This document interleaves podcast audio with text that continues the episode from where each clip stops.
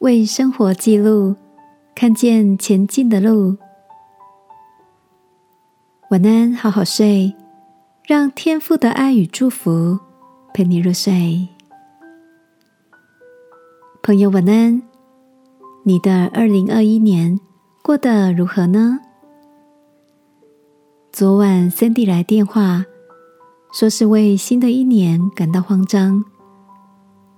Cindy 描述到，过去的这一年，日子好像平平淡淡的，没有傲人的成绩，也说不出成就了什么事，觉得自己停滞，没有成长。听他这么说着。我似乎也感觉这是个超级快速、忙着防疫却来不及品尝生活的一年。于是，Cindy 跟我用了一段时间，从一月回想到十二月，一个月一个月检视自己，在人际、在工作、在学习、在旅行、在情感之中累积了什么，才发现。原来这一年发生的却是不少呢。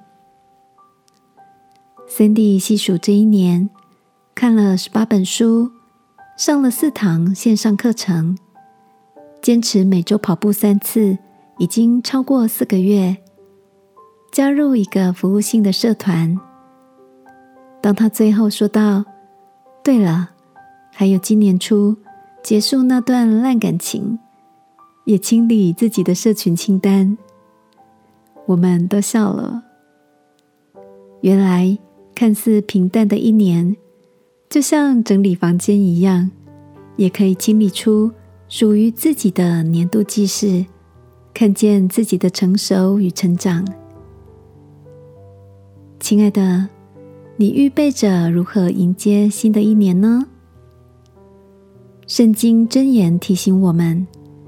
你要详细知道你羊群的景况，留心料理你的牛群。让我们彼此鼓励，开始为自己定时的写下学到了什么，成长了什么，累积下来。相信明年的此时，我们都能一起用微笑与成熟迎接新的一年。亲爱的天父。我要留心记录生活，求你带领我新的一年，使所做的成为有意义的。奉耶稣基督的名祷告，阿门。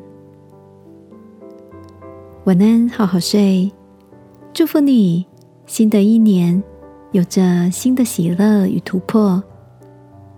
耶稣爱你，我也爱你。